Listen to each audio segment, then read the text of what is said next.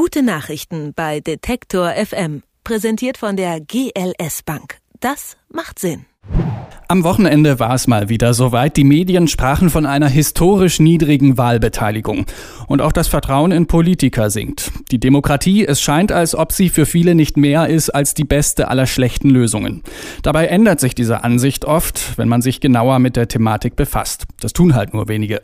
Wenn die Leute nicht von selbst kommen, dann gehen wir eben zu ihnen. Das ist das Prinzip hinter dem Omnibus für direkte Demokratie. Der fährt durch ganz Deutschland seit mehr als einem Vierteljahrhundert.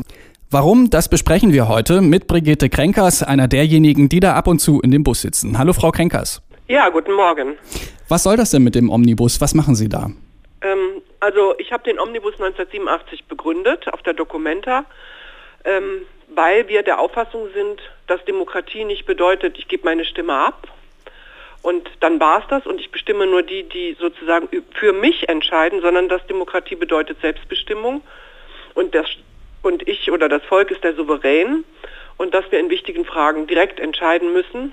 Ja, das war der Grund, warum ich den Omnibus äh, 1987 gestartet habe, weil mir klar war, ähm, dass die Zukunft, also die Entscheidungen über wichtige Fragen und über die Zukunft, dass das nicht die Politik alleine treffen kann. Wie muss man sich das dann genau vorstellen mit dem Bus? Also der Omnibus äh, hält dann, also wir werden eingeladen oder wir fahren auf eigenen Anlass in eine Stadt und dort steht er dann auf dem Marktplatz und da auf dem Omnibus, das muss man sich so vorstellen, steht Omnibus für direkte Demokratie in Deutschland. Das ist ein Berliner Doppelstock-Omnibus, also ziemlich groß, ein Berliner Omnibus, den wir umgebaut haben. Und da steht eben drauf Omnibus für direkte Demokratie, Volksabstimmung. Und das führt schon dazu, dass die Menschen auf uns zukommen und sagen, genau, das will ich. Ne? Also nach Umfragen sind ja 80 Prozent für die Einführung der Volksabstimmung und wir führen das Gespräch darüber, wie kann man die Volksabstimmung regeln, dass sie auch verbindlich und fair funktioniert.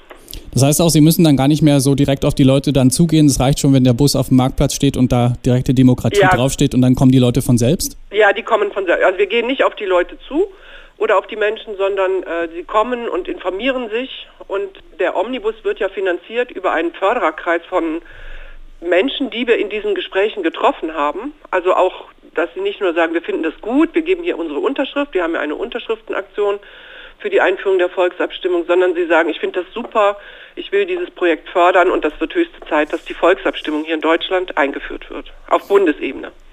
Sie haben es angesprochen, das Projekt ist ursprünglich auf der Documenta entstanden. Das heißt, es war ursprünglich mal eine Kunstaktion. Würden Sie sagen, inzwischen ist es keine Kunst mehr, sondern sowas wie eine richtige, echte Demokratiebewegung? Ja, dieses, also Kunst ist nicht in, in dem Sinne für uns eine Frage der Politik, sondern eine Frage der Gestaltung, der Freiheit und der Gleichberechtigung. Und das ist sozusagen, oder ich als Mensch muss meine Frage nach bestem Wissen und Gewissen äh, beantworten, wenn so eine Volksabstimmung vorliegt, also wenn eine Frage vorliegt.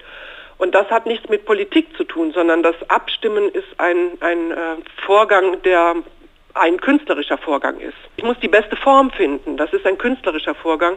Und Politik bedeutet für uns eigentlich, dass man nach irgendwelchen anderen Kriterien eine Entscheidung trifft, als das der Sache gemäß ist stellt sich mir natürlich die Frage, äh, wer bezahlt das alles denn mit dem Omnibus? Also wir sprechen mit allen Menschen, auf, äh, die auf uns zukommen, darüber, dass wir diese Arbeit nur machen können, wenn äh, sozusagen wir auch die Finanzierung durch die Bürger bekommen. Also wir stellen natürlich auch Stiftungsanträge, aber wir haben 3000 Förderer jetzt aufgebaut, einen Fördererkreis. Und das sind die Menschen eben, die wir in den Gesprächen getroffen haben, die das finanzieren. Und mhm. solange Sie das tun, werden wir diese Arbeit fortführen. Sie haben da ja immer auch äh, Projekte an Bord. Wie muss man sich das vorstellen? Haben Sie da mal ein paar Beispiele? Das größte Projekt ist eben die bundesweite Volksabstimmung, was wir an Bord haben. Und das ist ein ganz konkreter Vorschlag. Das ist eine Dreistufigkeit. Das heißt also, man kann in Zukunft, wenn die Volksabstimmung eingeführt würde, nach unseren Regeln würde man eine Volksinitiative starten können zu einem Thema, was einem im Herzen liegt und wo man sagt, die Politik vollzieht das nicht. Und wenn man 100.000 Unterschriften hat, würde dieser Vorschlag dann an den Bundestag gehen. Und dann hat man das Recht zur Anhörung, man wird angehört, man setzt sich mit den Ausschüssen zusammen. Und wenn der Bundestag die Volksinitiative nicht übernimmt, dann steht ja die nächste Frage an. Es kann ja nicht über jede Kleinigkeit abgestimmt werden auf Bundesebene, sondern wie hoch muss die Zahl sein, dass eine Volksabstimmung stattfinden. Also wann ist eine Frage relevant? Und eine Frage ist für uns relevant, wenn eine Million Bürger in einem halben Jahr sich eintragen und sagen, das ist eine Frage, die wollen wir selber entscheiden. Also wenn der Souverän die Frage runterholt und sagt, das wollen wir jetzt selber entscheiden. Dann wird der Volksentscheidstermin eben angesetzt, das ist dann ein halbes Jahr später. Und jeder Haushalt müsste jetzt eine Information bekommen, weil die Information ist ja wichtig vor einem Volksentscheid, wo Pro und Contra drinsteht. Also die Initiative stellt sich vor, die Regierung stellt sich vor. Und es wird eine, wahrscheinlich eine, in den Medien eine sehr große Diskussion stattfinden. Gewerkschaften werden sich melden, Kirchen, äh, die Politiker werden sich melden. Und ich kann mir das jetzt anschauen, anhören, ich kann zu Veranstaltungen gehen und am Tag X ist der Volksentscheid und dann ist eben äh, entscheidet die Mehrheit der abgegebenen Stimmen und das ist wichtig. Da ist, darf kein Zusatzquorum sein, sondern die, die hingehen, entscheiden. Sie sind ja selbst ab und zu in dem Omnibus für direkte Demokratie. Was erlebt man denn da so am Steuer und im Bus? Ja, dass die Menschen frustriert sind. Also es gibt, kommen ja viele auf uns zu, die oder ja, die auch sagen, ich weiß nicht mehr, was ich wählen soll. Also es ist egal, was ich wähle. Die Politik interessiert sich nicht mehr für die Interessen der Gemeinschaft, sondern ist mit Lobbyisten verbändelt oder hat irgendwelche äh, äh Machtinteressen, also dass sie sozusagen nur an der Macht bleiben wollen, aber die wirklichen meine Interessen oder die Volksinteressen oder die Gemeinschaftsinteressen werden dann nicht mehr vertreten. Und das sind auch CDU-Wähler oder sagen wir auch SPD oder es ist unterschiedlich für die das Wahlrecht eine Errungenschaft ist, ein, ein, ein demokratisches Grundrecht, dass sie zur Wahl gehen, aber die nicht mehr können. Die sagen, ich kann meine Stimme nicht mehr abgeben, das ist ein Blankoscheck.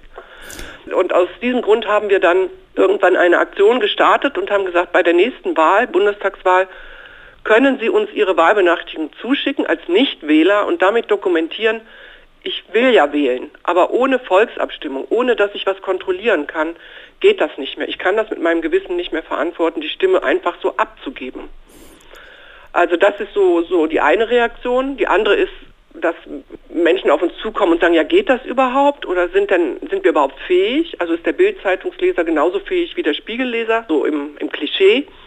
Und äh, da sprechen wir dann eben darum, dass es in der Demokratie darum geht, dass wir das Prinzip der Gleichberechtigung haben. Also jeder hat eine Stimme in einer Demokratie. Das sagt Brigitte Krenkers vom Omnibus für direkte Demokratie. Der fährt seit über einem Vierteljahrhundert durch Deutschland. Ich sage danke für das Interview. Gut, danke schön. Gute Nachrichten bei Detektor FM. Präsentiert von der GLS Bank. Das macht Sinn.